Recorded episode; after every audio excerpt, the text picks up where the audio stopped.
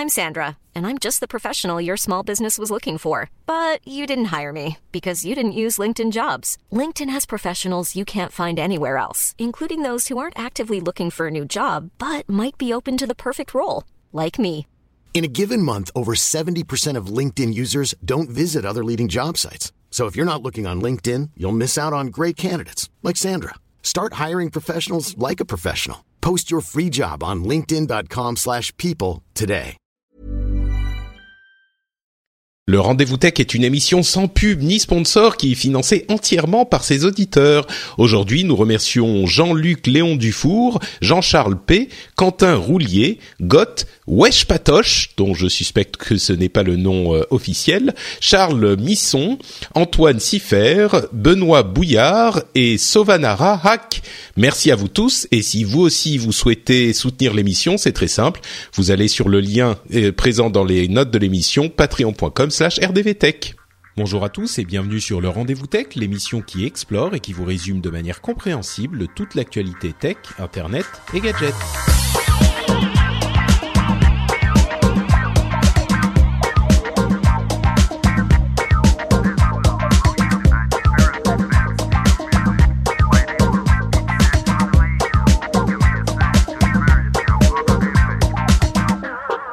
Bonjour à tous et bienvenue sur le Rendez-vous Tech, l'émission qui couvre l'actualité technologie, internet et gadgets. Euh, Je suis Patrick Béja et avant de dire euh, bonjour et bienvenue à mes invités, je vais faire une petite annonce très rapide à ceux qui n'auraient pas suivi l'information sur les réseaux sociaux, sur le blog, je, je l'ai dit un petit peu partout, mais grande nouvelle pour le Rendez-vous Tech qui devient hebdomadaire. Euh, L'émission était bimensuelle comme vous le savez jusqu'à maintenant et elle va devenir hebdomadaire bah, à partir d'aujourd'hui. C'est le premier épisode hebdo.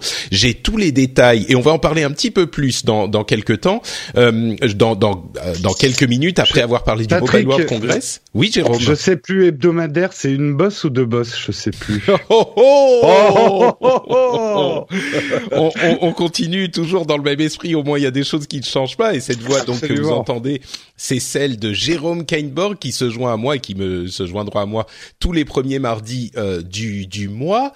Et normalement, on a euh, les coéquipiers de Feu Upload qui devraient se joindre à nous pour euh, cet épisode avec Jérôme.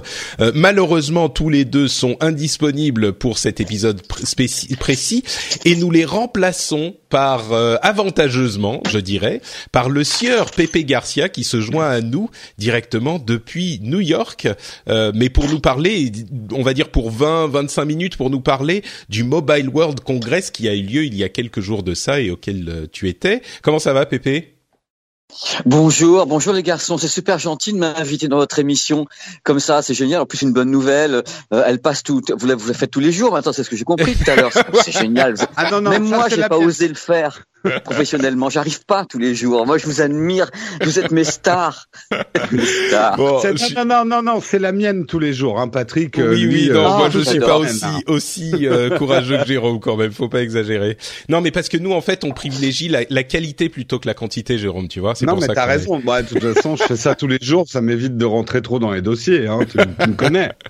Bah justement, on, on a on a un gros dossier qu'on va évoquer. On a des news et rumeurs qu'on- dont on parlera, qui sont plus nombreuses bien sûr euh, après euh, que Pépé sera retourné se coucher parce qu'il est très très tôt à New York au moment où on enregistre. Mais euh, mais le premier gros dossier, c'est donc le Mobile World Congress, euh, qui est comme vous le savez tous le salon de la mobilité et des téléphones mobiles essentiellement, le gros événement de l'année dans ce domaine, auquel a été présenté le les Samsung Galaxy S9 et S9 Plus dont on va vous parler. Il y a eu aussi d'autres petites annonces peut-être un petit peu moins excitantes, mais avant de se lancer dans les détails du Galaxy S9, Pépé, euh, qu'est-ce que tu as pensé de ce Mo- Mobile World Congress, de cette édition euh, excitant, sympa, euh, un petit peu soporifique euh, Qu'est-ce que t'en as pensé? Alors, bon, je vais répondre calmement à toute cette question parce que j'ai beaucoup, j'entends beaucoup de trucs disant ouais, c'était ci, c'était ça cette année et autres. Mon enthousiasme naturel fait qu'il faut vraiment qu'un salon, un salon soit nul de chez nul, de dos de dos pour que je trouve rien du tout. Et là, Mhm. c'était pas le cas. Il y avait plein, plein, plein de choses. Fallait fouiller, chiner. C'est un petit peu la foire. C'est la foire du GSM. Alors, en effet, il y a eu les annonces tonitruantes de, de Samsung, tout le monde le savait, hein, le, le, S9 et le, S9 Plus, qui a, peut-être un petit peu fait peur à d'autres à d'autres fabricants qui ont dit ah bah nous, ils vont prendre toute la lumière, donc nous on va essayer de pas montrer trop trop de choses encore parce que bon il y a le reste de l'année pour le faire. Donc en effet il y a eu il y a eu des choses de tous les côtés. Euh, moi ce que j'ai ce que j'ai note ce que je note tout de suite c'est que j'ai pas pu faire trois stands, on va marquer en gros 5G partout. 5G, 5G, 5G, jamais vu ça sur un salon euh, de cette de cette taille, c'est-à-dire de cette dimension. Donc il se passe un truc, on va en parler en détail euh, dans, dans, quelques instants autour euh, autour de la 5G. C'est tout ça, ce sont des projets, des prévisions et autres. Il y avait une bonne ambiance, il y avait des choses de tous les côtés. Donc moi je trouvais que c'était un salon qui était très positif, c'était pas révolutionnaire parce que même la 5G c'est quelque chose qui est, qui est encore euh, qui est proposé, si je puis dire, euh, par l'industrie. Euh, mais mais c'était mais c'était c'était super. Il y avait une belle mise en scène. Il y avait, moi j'ai aimé ce salon. C'est pas le, le plus le, le, meilleur. Pour moi, un meilleur salon, ça serait tous les fabricants qui proposent un truc absolument délirant. Ça c'est pour moi le salon qui serait idéal. Mais à chaque fois, tout le monde y va par rapport à ses plannings euh, de, de, de, de, diffusion de matériel. Il faut savoir un truc quand même. Tu m'arrêtes quand je parle trop parce que tu me connais. Non, non, mais j'adore ta voix en fait. Je sais. J'écoute pas vraiment ce que tu dis. J'écoute juste ta voix. Au réveil, adorer ma voix. Euh, non, mais le truc, c'est que, euh, comme toujours, je veux dire, c'est, c'est, il y a toujours un petit peu de, euh, de, de grosses attentes autour de, de salons pareils, et tout le monde redescend un petit peu en disant oui, il n'y a pas eu ci, il n'y a pas eu ça, mais fouillez, vous allez voir que, en effet, il y a des choses. Et mm. ce que je voulais rajouter, c'est que de plus en plus, euh, on est un petit peu tous les vieux de la vieille de cette profession. Je m'aperçois que les salons sont pas forcément le moment où les marques balancent les produits. C'est-à-dire qu'en effet, des marques le mm. font, mais d'autres on peut le faire le reste de l'année, il y a les réseaux sociaux, il y a tout ça, ça fonctionne en dehors des salons. Donc c'est pour ça, pas de panique. C'était, c'était bien, c'était excitant. Euh, les, les, voir de la 5G partout, des essais de tous les côtés, par Orange, par machin, par SK euh, Télécom euh, de, de la Corée du Sud. Moi, ça m'a fait carrément kiffer. Je veux dire, c'est très bien, très bien. Est-ce que tu sens pas quand même un, un, un, petit effet, enfin un effet quand même qu'on sent déjà depuis deux trois ans, la, la course à l'innovation obligatoirement, enfin le le marché, en tout cas, je parle que des smartphones euh, devenant mûrs. Euh, en termes d'innovation, les marges deviennent de plus en plus étroites. Euh, ça se bat maintenant sur des arguments plus marketing parfois que de réelles avancées technologiques moi, je me souviens d'une époque où quand même les smartphones avaient énormément de différences entre eux. Là, c'est vrai que je pense que le public aussi, il y a un effet de lassitude. On est quand même bien moins dans euh, les smartphones, c'est nouveau, c'est tout beau. Les gens sont je beaucoup plus raisonnables avec leurs smartphones. Je crois qu'il y a effectivement, on le voit d'ailleurs dans les taux de renouvellement des smartphones, qui est beaucoup plus euh, raisonnable, comme tu le dis, qu'il y a quelques années. Euh, la plus, même des gens comme moi changent de smartphone, on va dire tous les deux ans plutôt que tous les ans, et pourtant, Dieu sait que moi je suis un excité de la technologie. Et on le voit d'ailleurs avec ce Galaxy S9 et ce S9 Plus. Euh, il y a des choses intéressantes effectivement, mais en gros pour quelqu'un qui ne s'intéresse pas spécifiquement au téléphone mobile ou à ce type de technologie, bon, c'est un petit peu un Galaxy S8 euh, amélioré. Même, enfin, c'est la même chose chez tous les constructeurs. Euh, moi, qui ai mon, iPhone 10 et dont je suis très content, force est d'avouer que euh, c'est pas non plus un téléphone fondamentalement différent de ce qu'on avait il y a un an. et en l'occurrence, bah, parlons de ce de ce S9 je, je les, les, caractéristiques principales, je pense, euh, bon, il y a un déplacement du capteur d'empreinte digitale euh, qui est mieux placé. C'est un truc que demandaient les gens sur le S8. Euh, il y a des, un écran qui est, selon DisplayMate, qui, qui fait des calculs et des tests sur ce type de technologie, le meilleur écran de l'histoire du monde, même, même par rapport aux, télévisions. Hein, c'est c'est impressionnant. Et, malgré ça, bah, c'est comme tous les écrans de téléphone, ils sont tellement bons aujourd'hui que, bah, oui, il est meilleur. C'est comme tous les autres écrans, bah, il est meilleur, mais à moins de les voir vraiment l'un à côté de l'autre, bon, bah, ils sont tous satisfaisants. Il y a l'appareil photo euh, qui là propose une vraie euh, différence euh, puisqu'il y a une double ouverture à 1.5 et à 2.4 qui est une première sur les téléphones surtout mobiles. Le diaphragme mécanique. C'est ça, voilà, qui est mécaniquement qui s'ouvre de manière différente. Bon, un mm. processeur plus puissant, des des, des haut-parleurs stéréo, les AR emoji, donc des sortes d'emoji composés à partir de votre visage qui sont animés, les AR emoji toutes ces choses-là, un mode super ralenti de 960 euh, images par seconde, il prend 0,2 secondes et les transforme en 6 secondes, c'est un méga méga ralenti. Bref, énormément de choses. Le, le Dexpad qui vous permet de connecter votre S9 euh, a un, un moniteur pour l'utiliser comme ordinateur de bureau qui est encore amélioré, qui a l'air vraiment utilisable. Bref, tout un tas de, de nouveautés qu'on va pouvoir détailler. Euh, mais je te repose du coup la question de, de Jérôme pour le commun des mortels, euh, c'est pas un, c'est comme bah, les derniers iPhones, les derniers. On est toujours dans cette tendance d'incrémental euh, qui fait que c'est un petit peu mieux, mais qui, qui ne vaut pas forcément de changer de téléphone tout de suite si on a, si on y est satisfait du de celui qu'on a aujourd'hui. Euh, Qu'est-ce que t'en penses toi qui l'a eu dans les mains? Oui, je l'ai entre les mains, puis j'ai regardé tous les autres. C'est-à-dire, moi, je me focalise pas sur un sur un produit. Le truc, c'est que, en effet, pour répondre à ta question, je, je peux pas être en désaccord. C'est pas possible parce qu'en effet, il faut quand même savoir que nous, comme on est, euh, on est des professionnels et qu'on et qu'on adore euh, tout le moins de petits trucs étant plus parce que ça me fait kiffer parce que je suis un gamin de 3 ans. Euh, le truc, c'est que le public, en effet, pour le public, ce sont des petits bonus, mais qui ne changeront pas leur life. Il faut savoir un truc important et je vais rebondir sur ce que tu dis et que j'ai trouvé, j'ai trouvé très argumenté. C'est que par contre, ce que moi j'ai remarqué, c'est que euh, au niveau des, fabricants euh, qui proposent des téléviseurs entre guillemets début de gamme, moyenne gamme, je parle, je pense à tous les Wico, les Honor et autres, on trouve maintenant pour 150, euh, 200 euros des produits qui font largement le boulot pour le grand hmm. public. Alors que les autres années, on avait du mal à trouver des écrans 18 neuvième, des trucs comme ça. Et là, on se retrouve avec des tas de matériel qui se pointent et, et, sincèrement, quand je l'ai gars, je dis mais bon sang, euh, ça, il y a, je veux dire, il y a deux ans, ça aurait été peut-être une petite révolution en lui-même. Et là, on les trouve. Il y a la marque Echo qui proposait un, un téléphone qui, un smartphone qui est skié. Hein.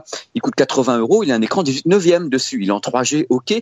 Mais c'est pour donner des tendances sur les produits qui sont en effet beaucoup moins onéreux, qui déjà font vachement bien le taf. Et ça, c'est un truc qui est bien pour le grand public. En effet, après, ça marche par je dirais pas par euh, par caste, mais par euh, par niveau en effet, où on a des matériels qui sont des, comme tu sais, les flagships, les les vitrines. Dans la vitrine, on essaie de mettre des trucs qui sont un peu plus kiffants et qui vont qui vont donc se battre avec d'autres vitrines, d'autres fabricants. Mais globalement, c'est pas ce qui est peut-être différenciant pour le grand public, hmm. qui lui va se dire bon ok, à chaque fois on te rajoute un petit truc de rien du tout. Moi, le diaphragme euh, mécanique sur le S9, bah écoute, euh, voilà, c'est ça va pas changer ma life. L'écran qui fait vachement mieux à des mesures où il faut que tu une ventouse sur l'écran pour savoir qu'il fait vachement mieux alors qu'à l'œil nu, tu te dis ouais, t'es gentil, mais je vois bien l'image, je vois bien les couleurs. Qu'est-ce qu'il a de plus? Bah oui, mais mets la hmm. ventouse, tu vas voir le delta E est vachement mieux. Oui, bon, ça va, Coco, on a compris maintenant. Donc, si tu veux, quelque part, je me, mets à la, je mets à la place des fabricants, ils se doivent en tant que fabricants de faire le taf aussi et de proposer des trucs en plus. On sait très bien que le prochain iPhone va essayer de battre tout ce qui a été fait auparavant et que le S10 le fera et que le 10 le Alors fera. Justement, ça fait partie du boulot. Justement, le S9, euh, excuse-moi Jérôme, je te, je te donnerai la, la, parole juste après, et en particulier sur la question de, de l'appareil photo, parce que c'est ta spécialité, mais sur, sur le S9, quand tu l'as entre les mains, euh, du coup, avec ton, ton regard d'enthousiaste, est-ce que pour le coup, il y a quand même euh, un truc intéressant, des trucs que tu as notés sur l'appareil en général? Qu'est-ce quelle, bah, quelle impression il t'a fait quoi? Bah moi, je, je, connais bien les Samsung, je connais bien euh, le, monde, le monde d'Apple. Le truc, c'est que je l'ai eu entre les mains. Il est vrai que le problème, c'est que j'ai pas pu partir pendant une semaine dans un pays euh, chaud pour le pour le, le, manipuler sur le terrain, faire les photos et autres. Ce que j'ai vu, c'est que moi, en tant que mec qui aime l'audio, les haut-parleurs stéréo, ça peut paraître rien du tout, mais c'est super important, surtout avec un écran 18 neuvième.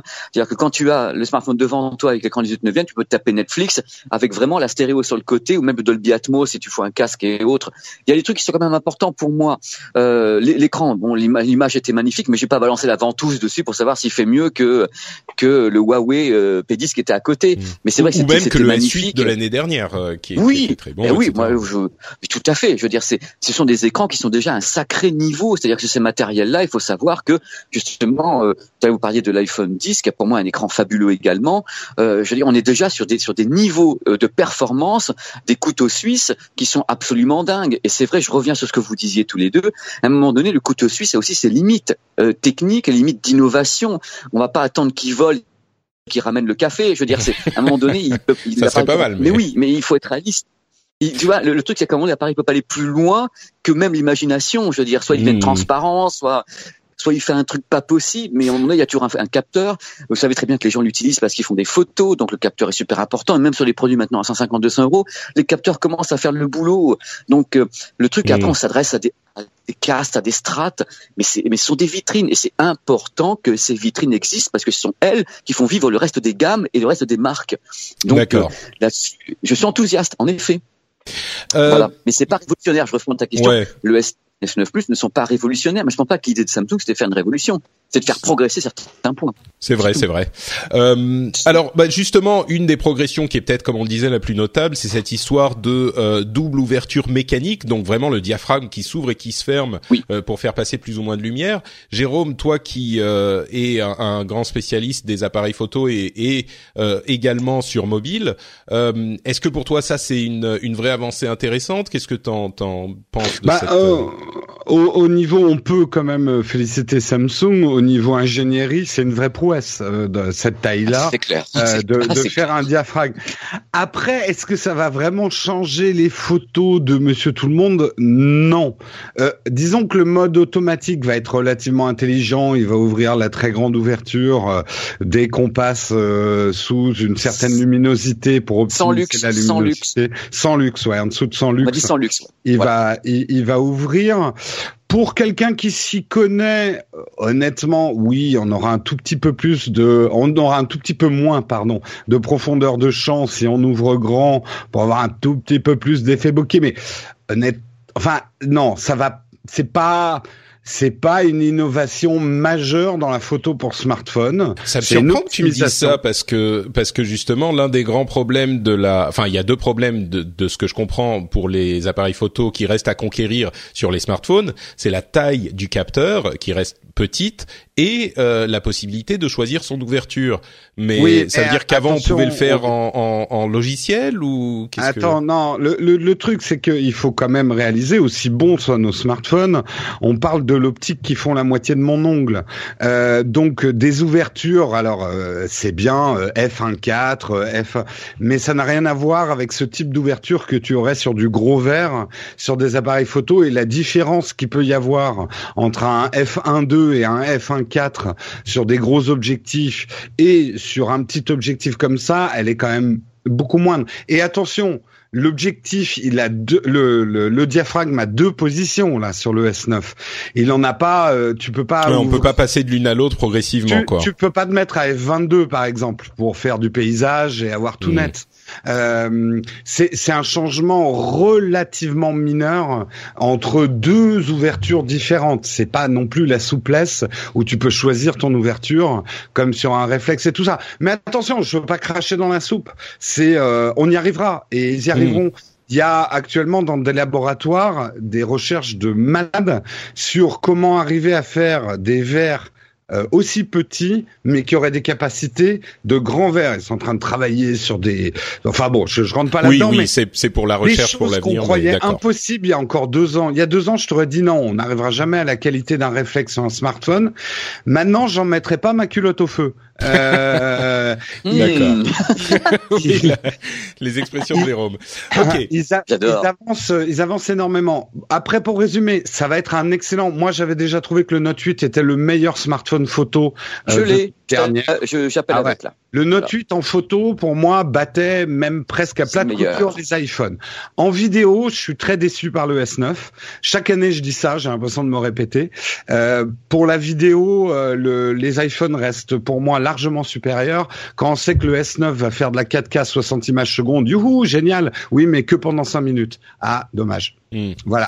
Et euh, ils y sont pas encore. Ils savent pas encore faire chez Samsung ça. Et il y a un traitement vidéo différent, enfin traitement euh, de la photo différent en basse lumière. Ils ont changé une partie du logiciel sur le S9. Enfin, c'est, moi, j'ai pas encore testé le produit. Oui, oui, oui. c'est une frustration.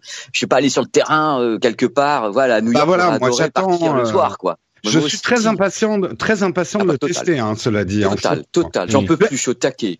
Mais tu vois, Patrick, juste pour terminer là-dessus, à, à, quel point le reste ne m'intéresse pas dans le smartphone, c'est que si je fais un test, ça sera uniquement sur la partie photo.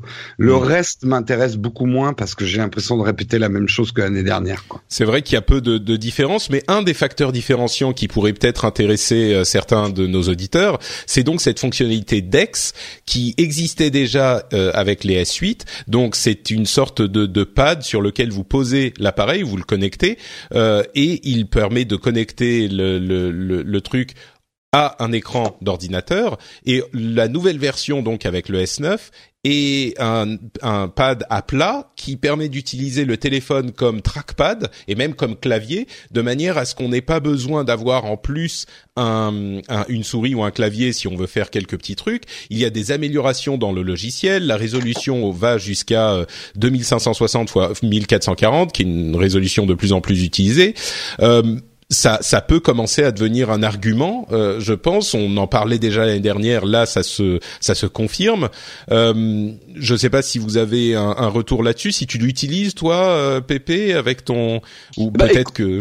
Hmm? Je, j'ai le DeX en effet, mais je n'utilise pas particulièrement euh, avec avec le Note 8, avec un parquet smartphone, je, je l'ai pas fait. Mais l'idée en effet, c'est que j'ai vu des démonstrations, mais pas que chez eux. Hein. C'est-à-dire que Samsung faisait des démos, il y a d'autres fabricants qui travaillent là-dessus euh, pour qu'en effet le smartphone ait une place encore plus importante dans le monde informatique et en effet avec les trackpads, avec euh, faire monter la la, la, la, la, définition, enfin la résolution, parce que c'est là le problème. J'ai pas vu que chez eux, mais c'est vrai c'est une tendance. Si j'ai oublié d'en parler tout à l'heure, c'est une tendance aussi de faire le smartphone. Le couteau suisse Ouais, mais toi tu le tu l'utilises pas encore euh, dans ton quotidien. Euh, bon, donc on est on n'est pas encore à, un moment où. Non. Euh, est-ce que tu as vu d'autres choses à ce, à ce MWC qui t'ont qui t'ont marqué? On a vu HMD, enfin avec les Nokia, la licence Nokia qu'ils ont, le le Nokia banane là qui revient. on a vu des, téléphones de Matrix.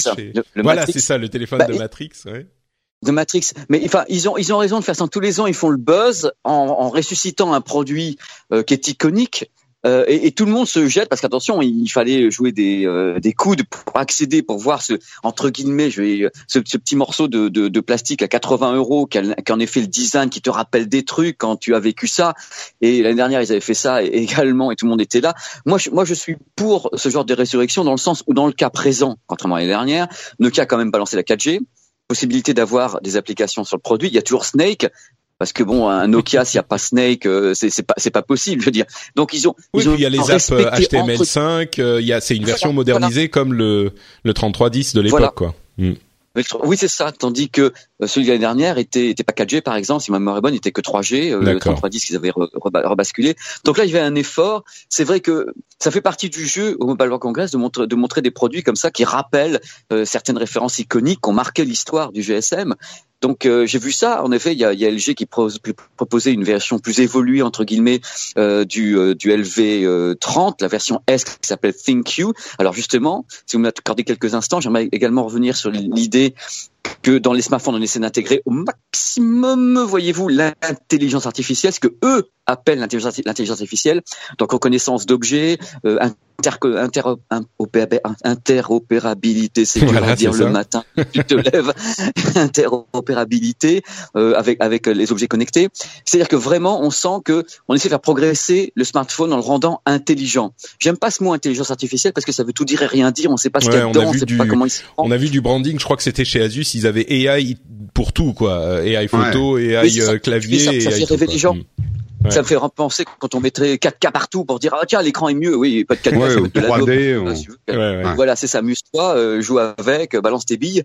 Mais euh, le truc c'est qu'en effet on essaye de faire de, de, faire en sorte que ça devienne un, un, un majordome un assistant personnel ce téléphone. Donc on essaie le foutre euh, euh ce qu'ils eux appellent l'intelligence artificielle, notamment sur la prise de photos, où il a des il a des patterns, comme on dit ça, des euh, des des, des oui, c'est toujours difficile à traduire le, alors, le, mot pattern. Alors, j'allais dire des mires. Enfin, il a des le téléphone LG fonctionne un peu un peu bizarrement. Enfin, bizarrement non, il fonctionne avec euh, avec donc huit huit possibilités. Soit c'est un paysage, soit c'est un machin. Il reconnaît et par rapport à ça, il va régler derrière l'image façon automatique. On peut débrayer mmh. le tout.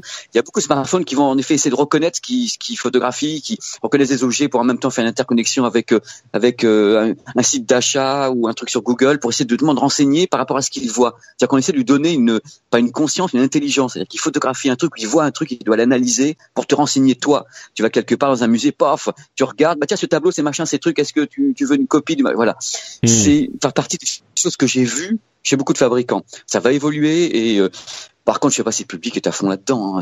C'est, moi ce qui m'intéresse, c'est le public. Est-ce qu'il va en penser? Est-ce qu'il a envie d'utiliser? S'il trouve que c'est nul, que ça, ça n'a rien à faire. Je continue à penser que le public veut que ça aille vite, un smartphone, qu'on photographie correctement, qu'il soit léger, que l'écran soit bon pour regarder des, pour regarder Netflix. Enfin, c'est, moi je regarde autour de moi, c'est comme ça que ça se passe. Ils sont hmm. pas en train de compter les pixels, un truc comme ça. Après, c'est normal que certains le fassent.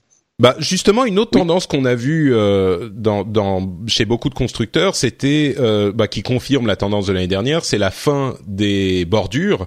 Euh, il y a énormément de téléphones qui avaient des bordures extrêmement fines, et du coup, pour placer la, la caméra, ils sont mis à copier le, le, le comment on dit le notch de, de l'iPhone 10. Euh, il y avait des designs qui étaient assez. euh, il y a beaucoup de gens qui l'ont qui l'ont noté. Euh, Il y en a huit Ouais, smartphones qui ont le, le notch en haut, enfin, on- ce qu'on appelle l'encoche, tu vois. c'est Il y en a ça, huit. voilà, ce qui fait c'est un marrant, peu quand bon. sorti, les mecs étaient là, oh mon dieu, l'encoche, quel horaire, et tout. Et t'as les mecs qui balancent les smartphones. Il y, a, il y avait deux copies d'iPhone absolument dingues, je sais plus quelles sont les marques, j'ai regardé les trucs, j'ai dit, mais c'est, mais c'est, c'est WTF, WTF, quoi. Ouais, c'est le ça, truc, oui. quoi. Mais bon, au- au-delà de ça, l'encoche, je suis pas Au- Au-delà de ça, c'est quand même la, la fin des, des bordures, quoi. Là, c'était clairement. Oui. euh, tu le confirmes, ouais. Ah bah oui, non mais c'est c'est clairement identifié. Et donc c'est même pas une, on n'est pas en train de supputer. euh, Clairement, ça, ça, ça vire de partout. Et même sur les produits, je, je reviens là-dessus, qui sont début de gamme. On essaye d'en, on essaie d'enlever. Quoi. Je veux dire, c'est et l'arrivée du notch m'a fait quand même beaucoup rire. Ouais, Ce qui, est, ce qui est, ce qui est dommage en plus avec euh, l'arrivée de ces notches, c'est que euh, Android a quand même des spécificités qui en font quelque chose d'unique par rapport à iOS. Ça doit vraiment énerver Google de voir son système d'exploitation mis sur des smartphones qui singent iOS. Euh, et je pense que ça ne fait que renforcer la stratégie maintenant de Google euh, de faire des pixels et ses propres Android pour mettre en avant les éléments différenciants et même supérieurs euh, d'Android par rapport à iOS. Et c'est vrai que même dans les interfaces, je citerai pas de marque, mais il y en a, tu les ouvres, tu as l'impression, enfin, si tu t'y connais pas comme nous, il y a des gens, tu vois pas la différence entre un iPhone et un Android. Hmm. Je, oui, je, je note vraiment. que Google a, a, hum, implémenté dans, dans, dans l'OS Android la possibilité justement de gérer des écrans qui ont cette encoche. Donc, euh, ils savaient. Mais, mais je crois que, tu sais. En l'occurrence, c'est pas vraiment une question d'aller singer euh, pour spécifiquement la question de l'encoche. C'est que quand tu euh, arrives à un niveau de bordure euh, aussi fin que ça, euh, bah il faut bien que tu mettes la caméra quelque part. Alors il y a des, des constructeurs qui trouvent des astuces euh, qu'ils ont euh, brevetées avec genre une petite caméra qui est dans le bord du téléphone et qui se qui sort genre vers le haut euh, quand tu as besoin d'utiliser l'appareil, ce genre de choses. Mais il n'y a pas mille manières d'intégrer un appareil photo à moins qu'on puisse le mettre sous l'écran et là on n'y est pas encore avec Ouais, les... mais- Ouais, mais c'est hyper dangereux parce que ça va énerver Apple. Il va se décider à enlever encore des trucs. euh, ils vont supprimer les appareils photo juste pour être différenciants maintenant, Apple. Alors, allez-y mollo, hein, Android. Hein. Bientôt, on va Bon. se retrouver avec une plaque en alu hein, chez Apple. D'autres choses euh, à, à noter du salon, des, des trucs peut-être tu disais t'as chiné, t'as trouvé des trucs euh, peut-être un petit peu différents qui n'ont même euh, pas forcément à voir avec le les téléphones mobiles ou quelque chose de, de notable Pépé ou on a fait un petit peu le tour? Non, bah, il faudrait revenir trois secondes sur la 5G parce que quand j'avais Ouais. commencé l'émission en parlant de ça, euh, il faut surtout que les gens euh, décompressent un grand coup parce que là, quand, quand on, moi je regarde un peu les, les, les, les comptes rendus de tous mes confrères et mes collègues, j'ai vu qu'en effet la 5G et même moi j'ai fait des vidéos sur la 5G sur ma chaîne YouTube. Euh, Enfin j'en ai fait une dans tous les cas pour essayer d'expliquer les choses et je pense que les gens euh, vont commencer à se dire ah ça y est non mais euh, non, ah, mais non mais c'est foutu non mais on a on n'a pas on n'a pas encore la 5G on a encore la 4G il faut que la 5G arrive très très vite on est vraiment dans quelque chose où il y a des qui vont être faites par Bouygues, par machin, par truc, euh, sur Bordeaux, sur autre pour la France, la Corée du Sud également, mais on n'y est pas du tout. Hein. Pour le moment, c'est l'industrie qui va s'en emparer de façon très très forte. Pourquoi? Parce que la 5G est, une condition sine qua non déjà pour les véhicules autonomes, pour les drones professionnels, pour beaucoup beaucoup d'applications et beaucoup de de, de, fa- de facettes de l'industrie pour commencer pour que ça aille plus vite. Euh, et je pense que le grand public va être euh, malheureusement un petit peu beaucoup en retard là-dessus. Alors, il faut expliquer également que la 5G euh, euh, je crois, une connexion de 1 million de matériel en haut débit au kilomètre carré. C'est-à-dire c'est un truc de folie quand ça sera vraiment installé. Elle pourra être opérationnelle dans les tunnels, dans les centres commerciaux, ça passera partout quand ça sera opérationnel. Il faut revoir toute l'infrastructure, il faut revoir plein de trucs. Donc, euh, on va entendre beaucoup parler de la 5G. Moi, ce que j'attends, c'est qu'en effet, euh, le public y ait accès. Mais je pense Mhm. qu'on a le temps d'attendre un petit peu. Mais tout le monde en parlait, que ce soit de, en passant de ZTE, euh, qui est un des pionniers sur place, Huawei. Alors Huawei, premier routeur 5G qui a été proposé euh, justement en prototype pendant le pendant le donc le Mobile World Congress. Ils sont très très forts en Chine Ouais. euh, Bah. sur sur la 5G. Il y a vraiment des territoires. C'est l'Asie qui bouge le, le plus actuellement. hein. Bah c'est vrai qu'on est en train d'arriver à euh, la finalisation du standard de la 5G qui n'est pas encore finalisé, donc on est dans cette euh, période un petit peu intermédiaire. Et exactement. Et, et c'est vrai qu'il y a aussi cette, ces appellations commerciales où des, des, des sociétés, enfin des fournisseurs d'accès, des sociétés de, de communication vont utiliser le terme 5G pour des technologies plutôt 4G améliorées. Donc on est dans cette période floue qu'on avait eu avec la 4G, aussi à l'époque. Voilà, c'est ça. Et et, et mais mais il y a même aux États-Unis, euh, je crois que c'est AT&T ou, ou, un autre euh, opérateur qui est en train d'utiliser le terme 5G pour un truc qui n'est pas vraiment de la 5G. Enfin bon, c'était et ça avait été le cas avec la 4G. Du coup, ils avaient développé le la terminologie LTE. Enfin bref, c'est un petit peu le foutoir. Disons que euh, si on est un petit peu optimiste, on peut imaginer les premiers tests cette année et les, le déploiement, le début du déploiement vers 2020, quelque chose comme ça. On, peut l'espérer? Bah, pour la oui, oui. Bah, les tests en, en, en, ce moment, de toute façon, les tests sont faits partout. Oui, je parle de la France, oui. Euh, oui, bah, la France, oui, ils sont dessus. Hein, qu'on soit clair, euh, euh, ils sont dessus actuellement. Il y a des essais qui sont faits, mais encore une fois, c'est des essais qui sont en, ponctuels, qui sont sur site et autres. C'est vrai que les performances dans ce cas-là montent. On est à 3 gigas et tout. Mais mmh. truc, t'es en train de regarder les chiffres, en train de défiler sur ton sur, l'écran. Je dis mais c'est une blague, c'est quoi Mais ça aussi, c'est intéressant. C'est intéressant parce que ça ça peut, si si ça fonctionne et dans certains cas. Euh, pallier à des manques de connectivité filaire. Alors rien ne remplace la fibre, on est d'accord, mais euh, parfois bah dans certaines situations ça peut être utile. L'idée de la 5G, c'est de, c'est de justement de remplacer, enfin d'être une version de la fibre en aérien. Alors le truc en plus, c'est que la 5G permettrait d'aller dans les zones euh, où actuellement même la 4G. Euh, alors tout ça, c'est sur le, papier. Hein, moi, je passe mon temps à parler mmh. avec eux. Ou alors tous les endroits où il y a des zones blanches, voyez-vous, dans tel ou tel pays, patelin et autres. On dit voilà, 5G passera partout, euh, dans les tunnels, machin truc en haut, en bas, sur les côtés. On est là en train de se dire, bon, on va être bombardé d'ondes, c'est pas possible. Et les mecs sont là en train de dire oui, oui, ça vous inquiétez pas. Moi, j'espère pour tous les gens qui peuvent pas avoir un haut débit, de pouvoir l'avoir en 5G. L'idée aussi, c'est la progression. On revient sur les smartphones quelques instants la progression du nombre de personnes qui regardent euh, des séries télé et autres sur les smartphones. Alors on, a Netflix qui pousse en ultra HD derrière. Donc qu'est-ce qu'il faut Il faut il faut avoir du débit pour avoir euh, sur ce petit écran ou même euh, sur une tablette une image de haute qualité en, en, 4K donc en ultra HD. Et là la 5G est visée également par tous ces providers qui disent ben, on va peut-être pouvoir livrer des bonnes images de qualité à tout le genre qui regarde des séries tout le temps sans pixels, sans rien du tout. Et ça fait partie du trip. Je veux dire, il y a il y a l'entertainment qui est derrière. En disant, on va surtout dans les dans les zones où effectivement bah ça reste il faut quand même euh, mettre en place les équipements mais ce qui est évident c'est qu'il est beaucoup plus facile de mettre une antenne euh, tous les quelques kilomètres que d'aller euh, creuser des des des Exactement. Des, des tranchées pour mettre des câbles et des fibres optiques quoi. Enfin bon, écoute, le gaming est visé aussi puisqu'il y a le gaming qui est oui, il y a une bonne latence normalement. gaming avec la réalité oui, c'est ça avec une latence totalement réduite. Enfin moi j'ai des caractéristiques techniques euh, quand je vois ça, je me dis oh là là, mais qu'est-ce que c'est bien. Et puis après, je me dis mais alors, mais est-ce que je serai vivant quand je le voir On n'y est pas encore, on n'y est pas encore. Mais la 4G est arrivée finalement plus vite, je crois, que qu'on ne l'imaginait. Donc euh, peut-être, on verra, on verra. Moi, je suis euh, enthousiaste. Hein. Pardon? Je suis enthousiaste, tu me connais, oui, oui, j'attends bah, ça. C'est, c'est, et c'est ça qu'on attend de toi aussi, mon cher ah Pépé.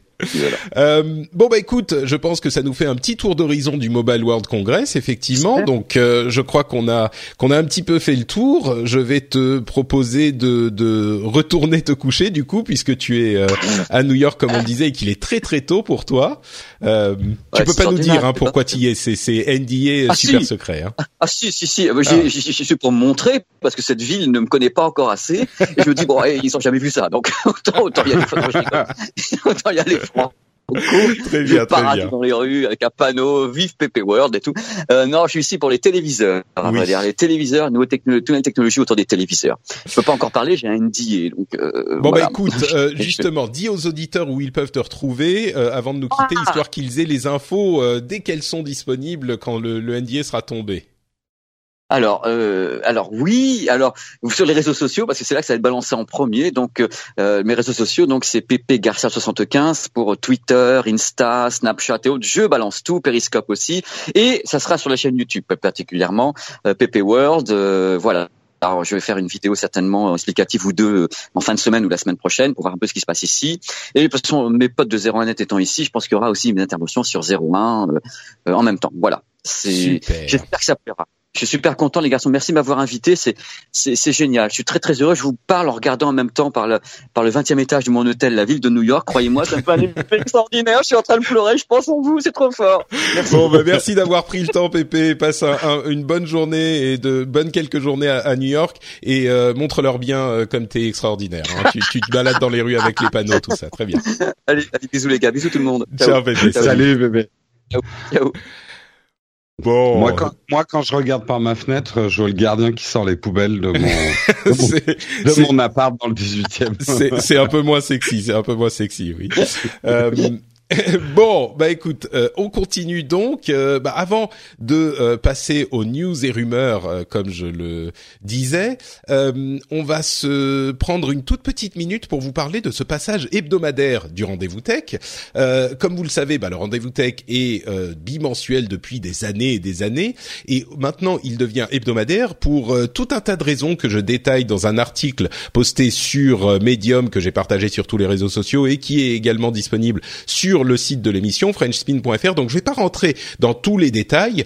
Euh, ce que je vais vous dire simplement, c'est que désormais l'émission sera euh, a priori plus proche de l'actu, donc toutes les semaines, euh, un petit peu plus court. On va essayer de se tenir à une heure de durée, histoire que l'émission ne devienne pas super compliquée à gérer. on va avoir plus d'invités réguliers. Alors normalement les premiers lundis du mois, il y aura l'équipe d'Upload, donc avec Jérôme, Cédric et Corben quand ils sont dispo. on aura également dans l'équipe euh, des gens comme Cédric Ingrand, euh, toujours Jeff bien sûr, qui nous rejoint de la Silicon Valley, Marion, euh, Marion Doumain qui nous rejoindra également une fois par mois, et d'autres invités, d'autres invités ponctuels également comme Pépé. donc ça va faire une émission, je pense, plus dynamique, plus, comme je disais, régulière, et j'espère qu'elle plaira encore plus aux auditeurs. alors une petite note aussi pour les patriotes. N'oubliez pas que si vous voulez soutenir deux ou trois par exemple épisodes par mois. Si vous voulez pas euh, donner pour tous les épisodes, vous pouvez, comme toujours, ça ça change pas, euh, limiter le nombre d'épisodes auxquels vous contribuez euh, chaque mois. Moi je dis bon à partir de deux trois, c'est ça me semble correct. mais voilà, certains le, soutiennent tous les épisodes et je leur en suis extrêmement reconnaissant puisque vous le savez, c'est le euh, c'est le credo de cette émission, c'est euh, le travail qu'on fait. On espère qu'il euh, qu'il est apprécié par certains d'entre vous. Et si ça vous apporte quelque chose, eh ben vous pouvez donner bah, le prix d'un petit café ou d'une petite bière pour par épisode. Et on apprécie énormément vos efforts. Aujourd'hui, je voudrais également remercier certains qui sont certains d'entre vous qui sont allés s'inscrire sur Patreon. en l'occurrence, c'est l'inadapté moi je le trouve parfaitement adapté, euh, Guillaume T, Armitage, Sylvain Cutilas, Note Pampan, euh, Pierre-Olivier Isérable, Florent, Olivier Gérardi, Christian Pierre et Audrey David. Merci à vous tous. Vous pouvez euh, soutenir l'émission sur patreon.com slash rdvtech. Le lien est dans les notes de l'émission.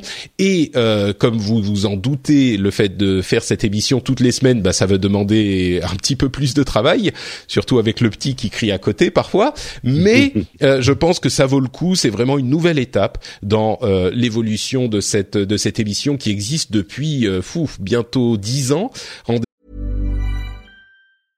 I'm Sandra, and I'm just the professional your small business was looking for. But you didn't hire me because you didn't use LinkedIn Jobs. LinkedIn has professionals you can't find anywhere else, including those who aren't actively looking for a new job but might be open to the perfect role, like me. In a given month, over 70% of LinkedIn users don't visit other leading job sites. So if you're not looking on LinkedIn, you'll miss out on great candidates like Sandra. Start hiring professionals like a professional. Post your free job on linkedin.com/people today. When you make decisions for your company, you look for the no-brainers. If you have a lot of mailing to do, stamps.com is the ultimate no-brainer. Use the Stamps.com mobile app to mail everything you need to keep your business running with up to 89% off USPS and UPS. Make the same no brainer decision as over 1 million other businesses with Stamps.com. Use code PROGRAM for a special offer. That's Stamps.com code PROGRAM. Vous compte et je crois que ça va permettre en fait le rythme bimensuel était un petit peu hérité de l'époque où c'était je faisais ça comme un hobby euh, un hobby entre guillemets quand j'avais un vrai travail à côté. Et, euh, et aujourd'hui ben, je crois que le fait de continuer à faire toutes les deux semaines, ça avait ses avantages, mais ça a aussi certains inconvénients. Euh, et, et, je pense que c'est beaucoup plus facile à suivre une émission hebdomadaire, c'est plus régulier, c'est plus sérieux, c'est plus logique. Donc euh, voilà, j'ai décidé il y a quelques semaines, quelques mois de ça, de prendre cette euh, nouvelle direction. J'en ai parlé avec les patriotes, ils sont au courant depuis un bon moment, et je crois que les réactions étaient plutôt positives. Donc euh, j'espère que ça vous plaira aussi. Et euh, sur ces bons mots, on va continuer avec la deuxième partie de l'émission où on vous parle des news et des rumeurs un petit peu plus rapides. Euh, et on commence avec, bon, on va encore parler un petit peu d'Apple. Il semblerait qu'ils soient en train de travailler sur de nouveaux AirPods qui seraient, euh, qui pourraient avoir la fonctionnalité Hey Siri euh, dès cette année et un nouveau modèle en résistant à l'eau pour 2019. Euh, il faut noter que les AirPods c'est vraiment une catégorie de produits qu'on n'avait pas vu venir et qui est un, un assez gros succès pour Apple. J'ai dit l'amour que je portais à ce, ce, produit, alors que je pensais vraiment m'en foutre euh, jusqu'au moment où je l'ai eu. Je note simplement que Hey Siri, euh, c'est une fonctionnalité que j'attends pas forcément, étant donné le peu de choses que peut faire Siri, qui est vraiment en retard sur la concurrence euh, des intelligences artificielles. Mais voilà, c'est quand même un, un, un, produit qui est notable. Euh, je crois que tu es assez fan de ton de, de, des AirPods également, non? Ou à moins que tu n'en aies pas. Moi, non, non, moi c'est les Beats ah, moi. Ah oui, c'est ça. Euh, c'est un peu l'équivalent. Enfin, c'est euh, c'est l'autre l'autre les autres écouteurs qui ont la même puce que le, mais qui ont pas le même form factor que les. Moi, j'aime pas trop. Enfin, le truc c'est que je suis pas assez ordonné et. Ah, tu les perds. euh, ah bah, oui, non. Puis remettre un truc dans une boîte à chaque fois, euh, ça m'énerverait au bout de deux mois. Quoi. Bon, et ils auront euh, possiblement également des euh, écouteurs, euh, pour le coup, des gros écouteurs sans fil, mais ce qu'on appelle over the ear, donc des gros écouteurs, pas juste des écouteurs qu'on met dans les oreilles, qui pourraient arriver à la fin de cette année ou au début de l'année prochaine. Donc ça, c'est les rumeurs pour les écouteurs d'Apple. Toujours avec Apple, on peut vous parler un petit peu de cette décision de justice qui a été prise dans le cadre de l'opération qui avait fait l'organisation Attaque. Euh, vous, vous, ils avaient été dans l'Apple Store de l'Opéra euh, et ils avaient un petit peu occupé l'Apple Store de l'Opéra. Ils étaient plusieurs dizaines avec des pancartes, euh, des, des haut-parleurs, etc. Et ils avaient euh, fait valoir tout un tas de demandes et de euh, critiques euh, de la société à la pomme, comme on dit chez les vrais médias. Alors Apple avait évidemment euh, euh, demandé à ce que les cette cette, euh, ce type d'opération soit impossible. Et il y a eu une grosse surprise euh, de la part du juge qui fera plaisir à certains d'entre vous, que moi je trouve un petit peu, euh, un petit peu surprenante. C'est-à-dire qu'ils ont décidé, enfin le juge en question a pris la décision qu'il n'y avait pas de raison d'interdire aux militants d'attaque d'aller dans les Apple Store. Apple demande, disait en fait, bon, dans les Apple Store, ça fait quand même du, du ça fout un petit peu le bordel dans nos dans nos stores qui sont un lieu privé. Donc ils ont bien sûr le droit d'aller manifester devant les stores, mais les autoriser à rentrer dans les stores, c'est un petit peu c'est un petit peu limite. Alors le le juge a dit que euh, ce type de, de euh, d'action ne crée pas de, violence ou de dégradation, il ne bloque pas l'accès au magasin et donc ça n'est pas, euh, ça ne caractérise pas un dommage imminent qui justifie de limiter le droit à la liberté d'expression euh, et la liberté de manifestation des militants de l'association Attaque. Apple voulait que les militants soient interdits euh, d'entrer dans les magasins. Moi, je trouve que c'est un peu, euh, enfin les, les autoriser à, manifester juste devant le store, bien sûr. Les autoriser à manifester dedans, je trouve ça un peu euh, surprenant, on va dire. Je sais pas ce que ce que tu en penses, Jérôme. Euh, là, j'avoue que j'ai pas trop d'avis. Ça me surprend parce que je pensais qu'effectivement l'intérieur d'un magasin c'était quand même un lieu privé quoi normalement d'un magasin et que normalement tu peux pas le droit de manifestation je crois pas. Euh, après je comprends aussi peut-être euh, euh, voilà le fait que la liberté d'expression fait que si effectivement il y a une marque qui fait quelque chose qui, d'un point de vue sociétal ou moral, est répréhensible, leur permettre de manifester à l'intérieur du magasin à partir du moment où ils mettent pas en danger ni la vie des employés, ni le matériel, ni la casse. Pourquoi on leur interdirait? Là, j'avoue que c'est, ça me dépasse. Enfin. Hmm. Ça, dépasse mon niveau de compétence. Alors effectivement, euh, dans sa décision, euh, le juge a mentionné euh, la, la et c'était le, le, cadre de la manifestation d'attaque, c'était la question des, du paiement des impôts et de l'évasion fiscale. Euh, bon, moi je trouve ça un petit peu hallucinant qu'on qu'on autorise des gens à aller foutre le bordel dans le magasin. Parce que oui, ils vont pas casser des trucs, mais ah bah, Apple n'a qu'à payer ses ils ont qu'à payer leurs impôts. Hein. Oui, non, mais je suis d'accord. Et, on va y venir. Là, c'est là, c'est mon côté un petit peu. Euh, tu vois, c'est c'est le, le genre de remarque qui fait monter euh, au créneau les auditeurs qui sont plutôt de gauche. Euh, voilà. Bon, moi, je pense qu'on pourrait les autoriser à manifester devant le magasin. Ça serait à peu près aussi, enfin, aussi efficace sans non plus être exagéré. Maintenant, euh, mon côté un petit peu euh, euh, anti-capitaliste ressort aussi dans mon approbation d'une décision de l'Europe qui s'apprêterait dans les mois à venir à créer une nouvelle taxe sur le chiffre d'affaires des géants du web, qui serait une taxe qui se qui serait entre 2 et 6 euh, plutôt plus proche de 2 que de 6 d'après ce qu'on comprend, mais c'est une initiative française d'ailleurs euh, qui semblait être un petit peu difficile à mettre en place mais qui visiblement a eu reçu le, le soutien euh, de suffisamment de pays européens pour visiblement être euh, en train d'être négocié et même euh, d'après Bruno Le Maire soit possiblement mise en place bientôt.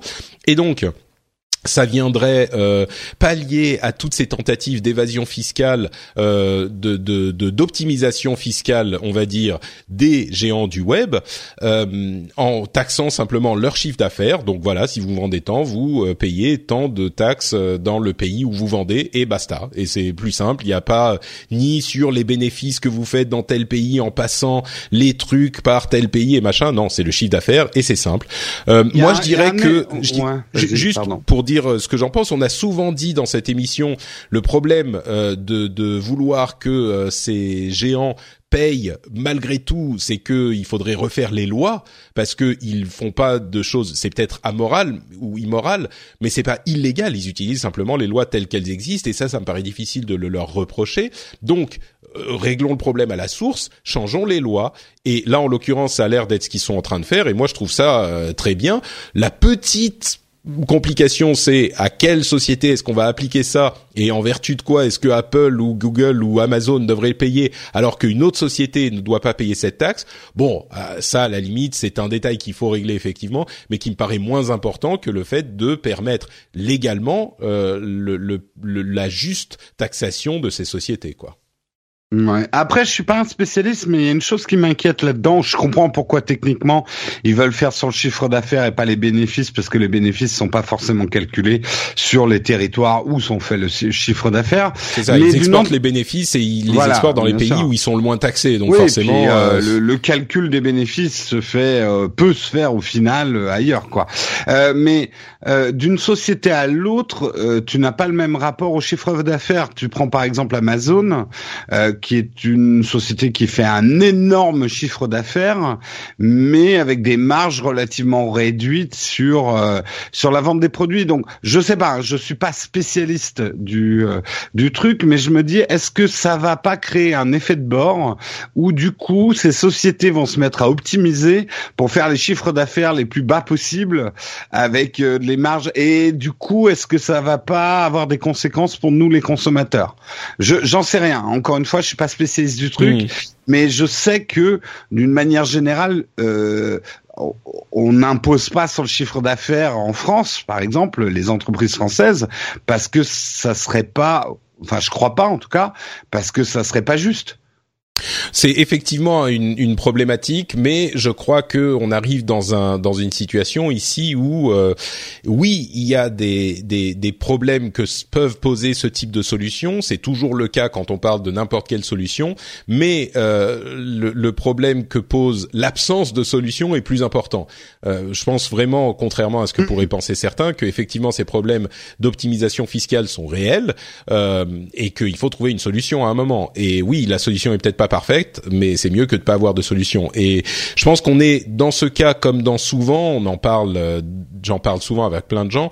Le mieux est l'ennemi du bien, et si là on a une solution qui marche pas trop mal, Oui, oui. voilà. Non, mais moi je trouve que c'est il faut. Euh, après, je m'interroge juste sur les conséquences à long terme d'un- Oui, oui. d'une taxation du chiffre d'affaires en fait. Bon, à voir, à voir. Et puis À surtout, à mon avis, le, le plus gros problème, c'est qui taxer par cette méthode et qui ne pas taxer. oui, Donc, qui euh, est un GAFAM. c'est euh, ça. Qui n'en est pas.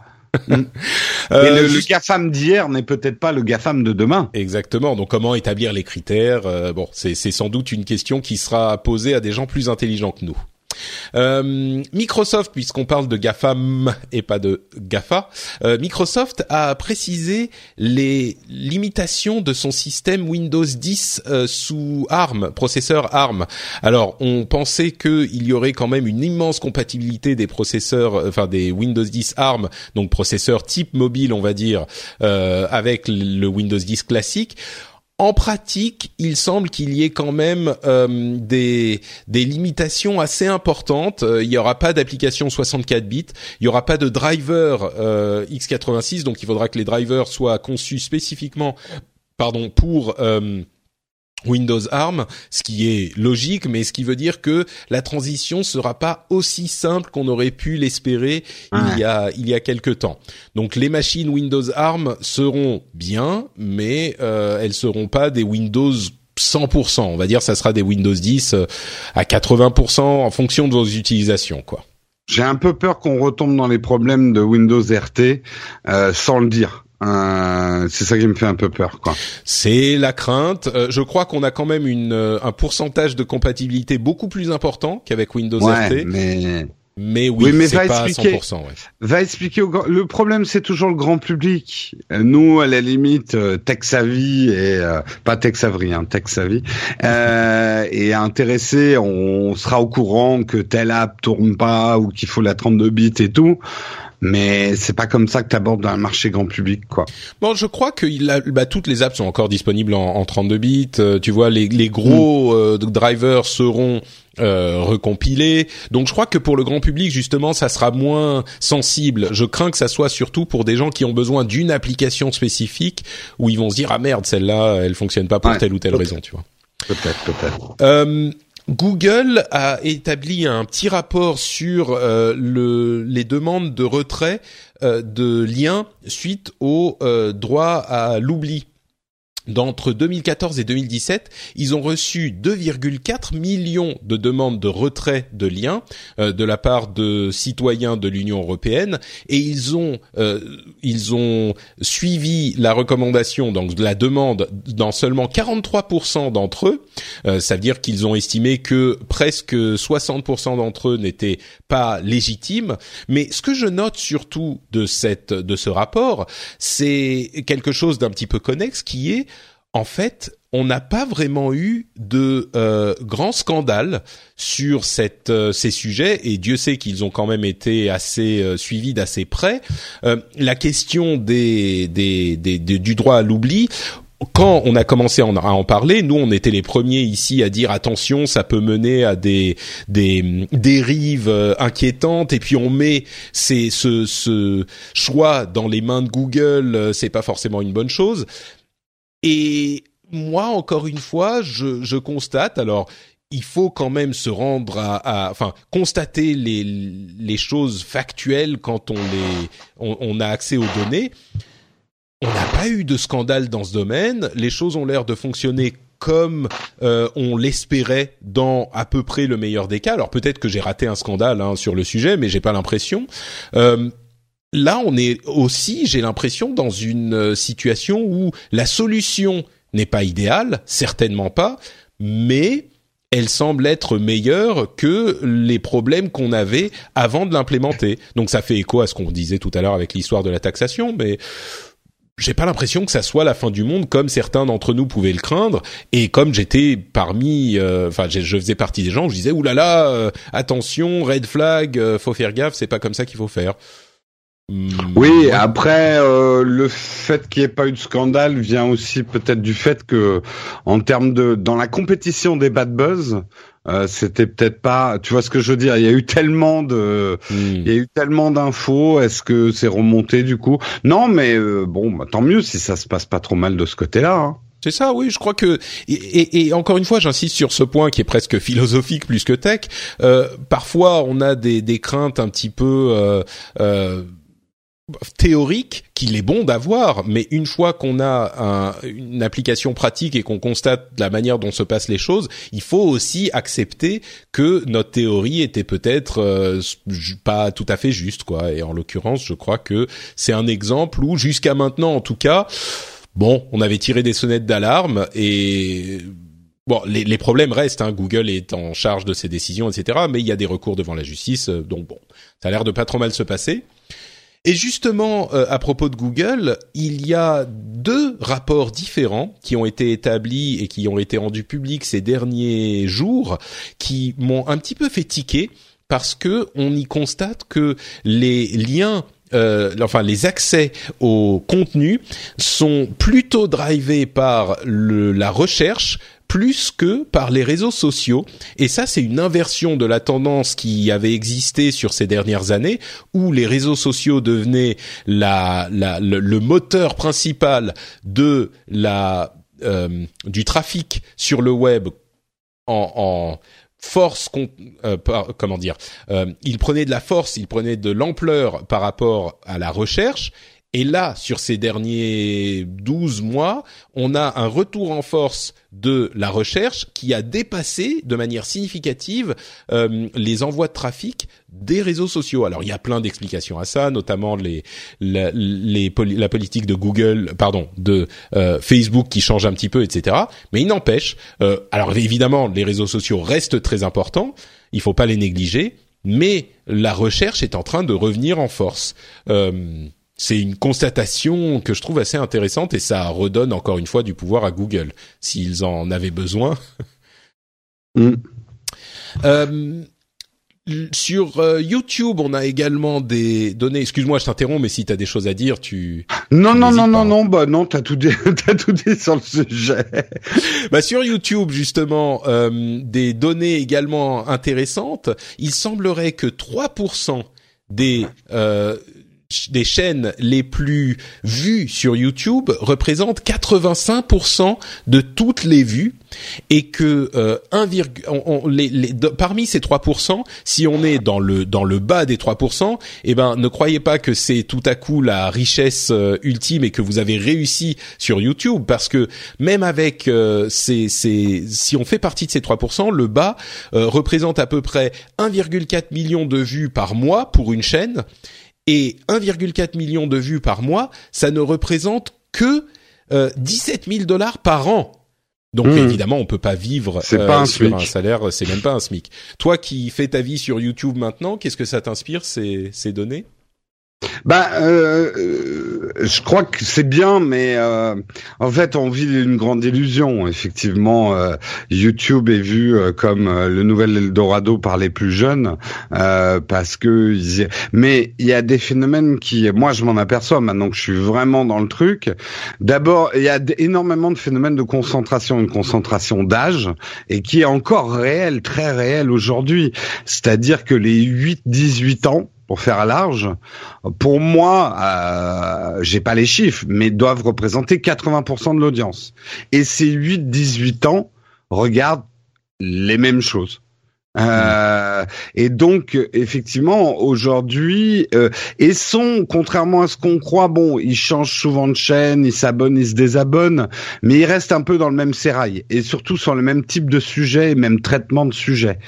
Il n'y a pas une énorme place à des nouvelles émissions. Ça veut pas dire qu'il faut pas en faire mais ce que je ce qui est presque attristant c'est que les gens euh, finalement se tournent vers des vieilles formules télé euh, adaptées à YouTube. Euh, Sauf exception, par exemple quelqu'un comme PewDiePie que je regarde énormément en ce moment est quelqu'un justement en ce moment de très intéressant. Il reste énormément suivi, mais il a tellement passé à travers des rideaux de, de merde, on peut le dire. Enfin, il a eu tellement de backlash et tellement de problèmes que il en est presque devenu euh, Enfin, je trouve ça très intéressant ce qu'il fait aujourd'hui sur YouTube. Peut-être aller s'y réintéresser, ouais.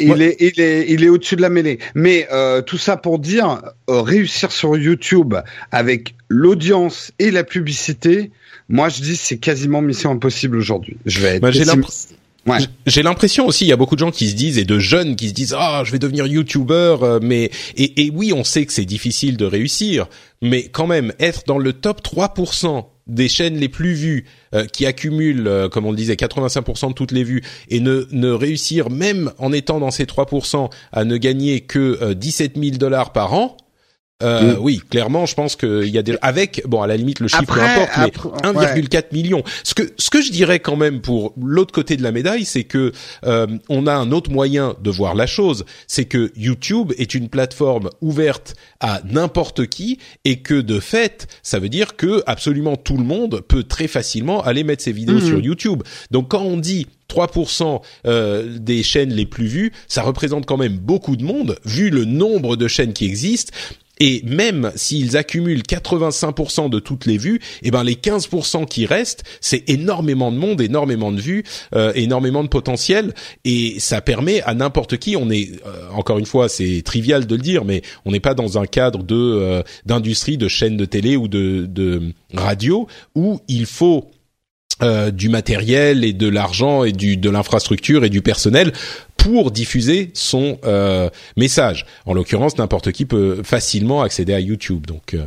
ouais, deux, deux, deux, trois petites choses quand même là-dessus. D'abord, il n'y a pas que l'audience et la pub qui peut vous permettre de d'être une source de revenus si vous faites du YouTube.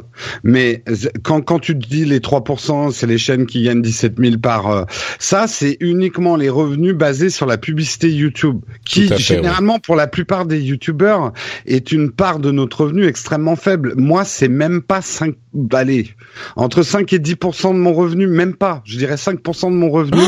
C'est la pub sur YouTube. Attends, 10%, ça veut dire que euh, tu gagnes euh, si c'est 10%, ah, c'est 17 000, 17 000 dollars. c'est 10%, ça veut dire que tu gagnes 170 000 dollars avec les les liens d'affiliation et tout ça. Oh, Jérôme, non, ça c'est les jours où je me lève pas, ça. Ah, euh, voilà.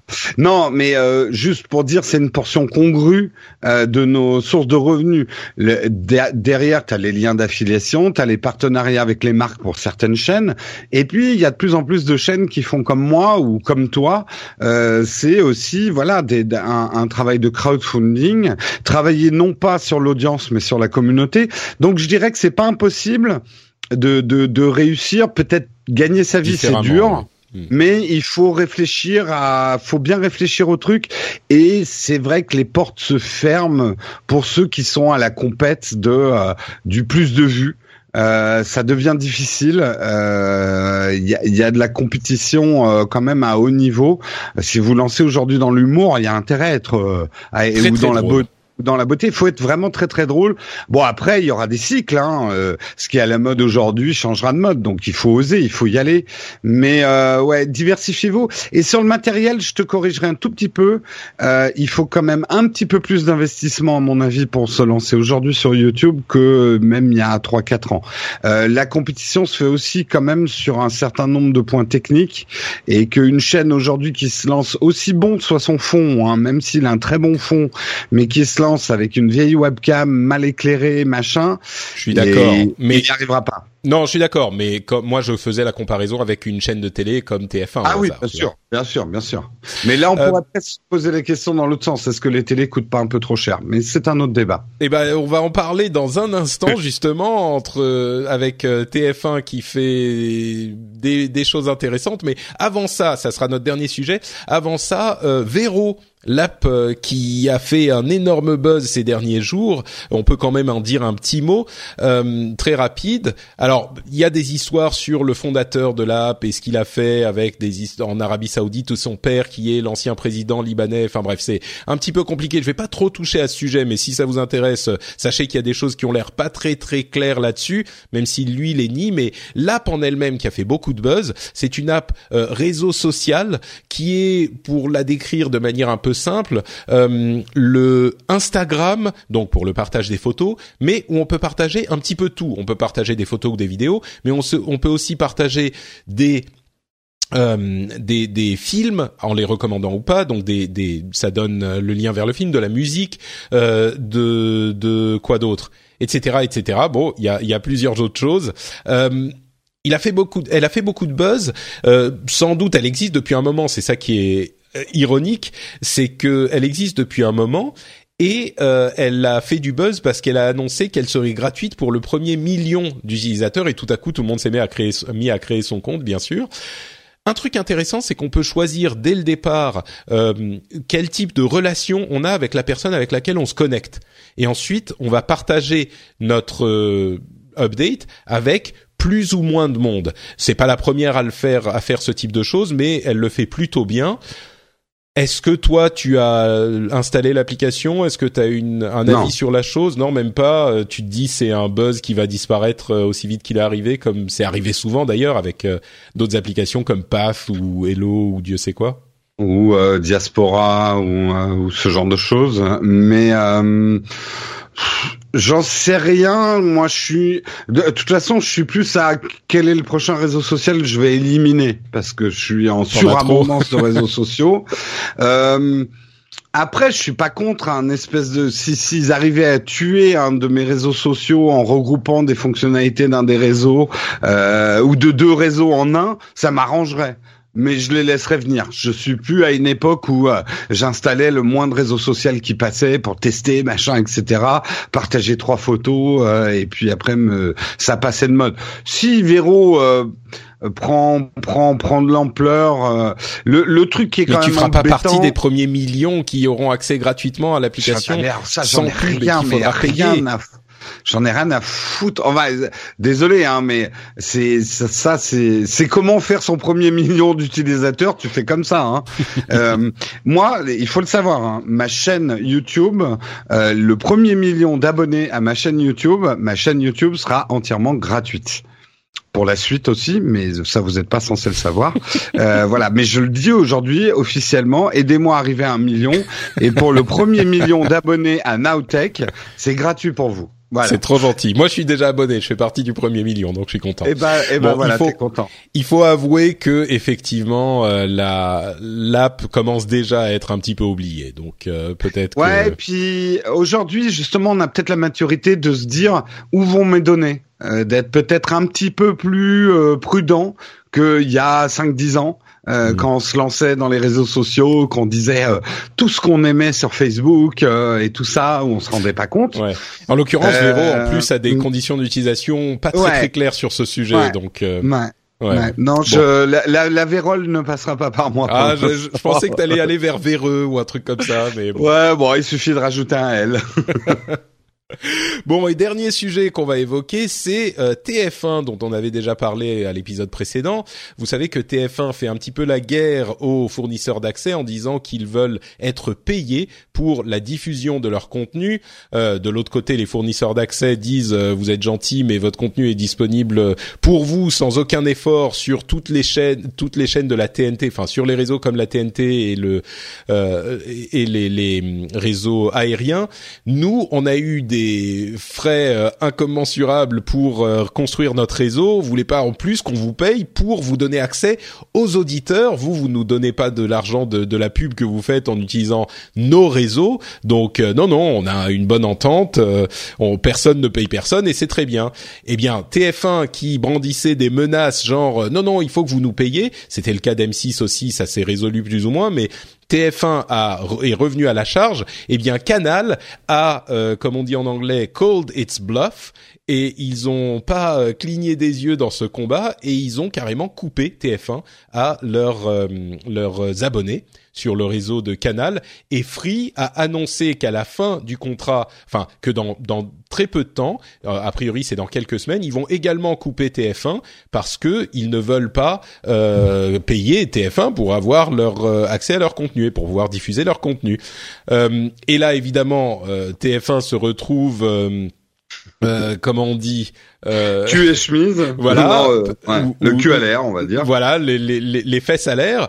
Parce que c'était enfin je pense que clairement c'était un bluff. Et là ils réagissent avec euh, ah cette décision est scandaleuse. Nous étions en train de négocier. Comment avez-vous pu couper notre contenu machin? Évidemment c'est très problématique pour TF1 puisque ça veut dire que leur audience diminue de manière significative. Euh, mm. même si ça représente que quelques pourcents euh, le groupe Canal, c'est déjà beaucoup. Et si en plus Free ça met la force du côté des FAI, euh, je pense que TF1 va très très vite faire marche arrière. Ça va se résoudre, mais pas se résoudre comme TF1 l'aurait l'aurait voulu. Moi, je suis plutôt je suis plutôt, c'est je suis un petit peu dans l'esprit. Je sais que c'est c'est des grandes sociétés qui que euh, eux ils sont tous en train de protéger leurs intérêts. C'est normal. Mais moi, je suis plutôt du côté euh, des FAI parce que je trouve ce chantage que fait TF1 d'une part intenable et d'autre part injuste. Donc euh, moi je trouve que mm. c'est bien fait pour TF1 quoi.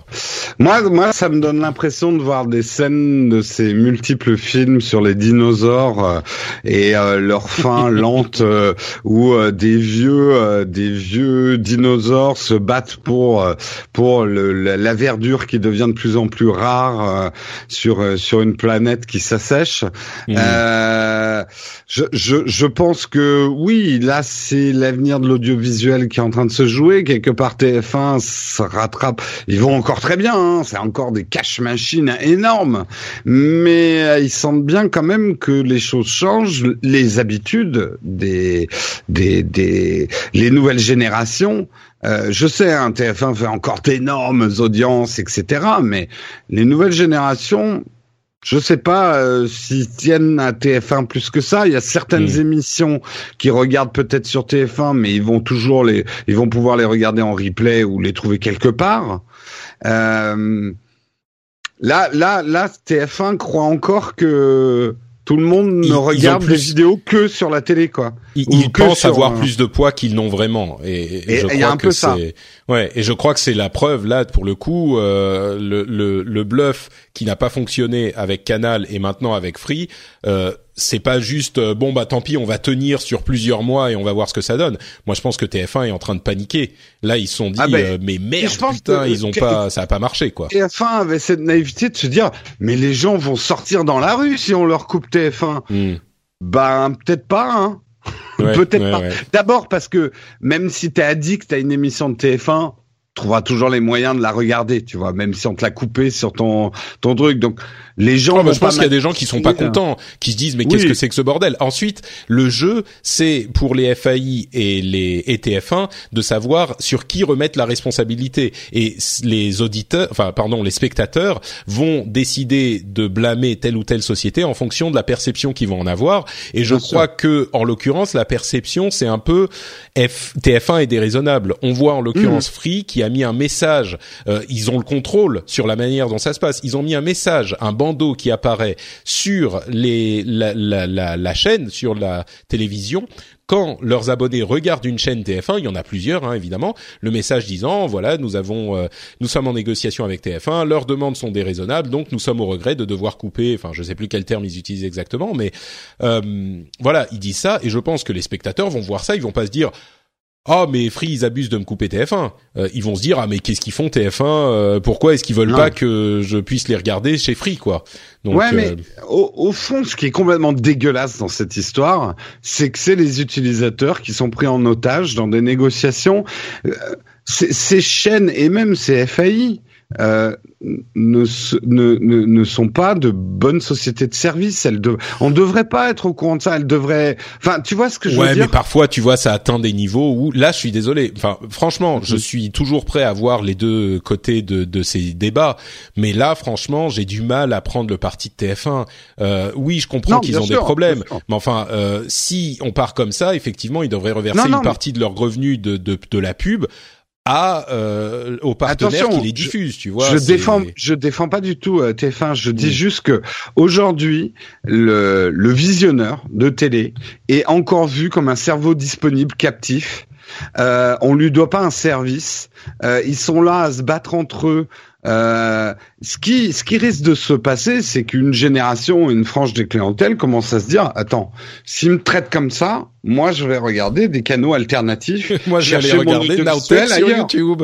Exactement. Très très Exactement. bien. Ouais. Non, moi je crois que tout, tout ça va se régler et TF1 va rester, va revenir très très vite sur toutes ces, tous ces FAI, La tout. entre les jambes. Ouais, mais Ouais, il aura perdu tout. de sa superbe. Hein, ça, Ah bah oui, clair. bien sûr, c'est un camouflet, c'est certain. Ouais, ouais. Bon, bah écoutez, on verra comment ça se passe, euh, mais c'est pour le moment la fin de cet épisode euh, qui est effectivement, on fait, bon, on n'a pas fait tout à fait une heure, mais on avait quand même deux semaines de news à traiter, donc c'était un petit peu plus long. Et puis, euh, grand bonheur, je pense, pour les auditeurs qui se disent, ah ben c'était quand même un petit peu trop, un, un petit, un- Un petit peu trop court. merci Jérôme. on sera de retour dans une semaine seulement, incroyable. C'est incroyable. C'est Tu fou. veux dire dans sept jours Exactement. Un autre rendez-vous tech un autre rendez-vous tech dans 7 jours. Et si vous souhaitez bah, soutenir le rendez-vous tech dans sa démarche et dans sa proposition qui est toujours plus de respect pour les auditeurs, vous pouvez le faire. C'est votre choix. Vous pouvez aller sur patreon.com slash rdvtech et devenir euh, patriote. Vous aurez accès à plein de récompenses super méga cool et surtout vous aurez la satisfaction de faire partir des gens, partie des gens qui soutiennent les contenus qu'ils apprécient. C'est un, un privilège que j'ai également moi, euh, que je soutiens. Je soutiens également des contenus que j'apprécie avec grand plaisir. Je peux vous assurer que ça, ça rend euh, heureux, beau, intelligent. Donc euh, patreon.com euh, slash rdvtech pour tout ça. Le lien est dans les notes de l'émission. Et pour en savoir plus sur ce que fait Jérôme, où faut-il aller, Jérôme? Eh bien, il faut aller sur Nowtech, la chaîne Nowtech sur YouTube, euh, et vous pouvez me suivre également sur les réseaux sociaux, soit sur le compte Nowtech TV euh, sur Twitter, soit sur le compte Jérôme Kenbox sur Twitter. Pour ma part, c'est Note Patrick sur Twitter et sur Facebook. Frenchspin.fr, c'est là où vous pouvez trouver les émissions et venir commenter si vous trouvez qu'on a dit beaucoup trop de bêtises et que vous voulez nous expliquer pourquoi on s'est totalement trompé. Euh, D'ici, on sera de retour donc ben, dans 7 jours seulement. J'ai déjà très très hâte de vous retrouver. Je vous fais plein de bisous et je vous dis à la semaine prochaine. Oh, c'est fou, à la semaine prochaine. Ciao ciao.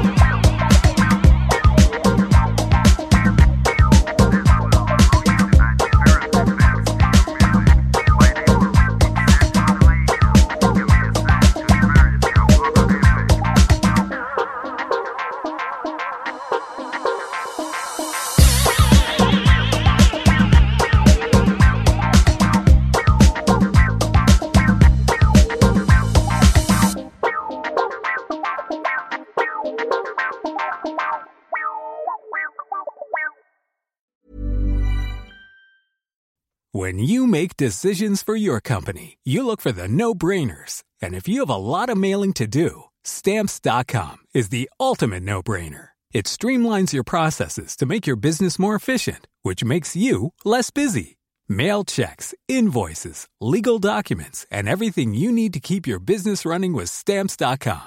Seamlessly connect with every major marketplace and shopping cart. Schedule package pickups and see your cheapest and fastest shipping options from different carriers. With rates up to 89% off USPS and UPS rates. And with the Stamps.com mobile app, you can take care of mailing and shipping wherever you are. Make the same no-brainer decision as over 1 million other businesses with Stamps.com. Sign up with Code PROGRAM for a four-week trial, plus free postage and a free digital scale. No long-term commitments or contracts.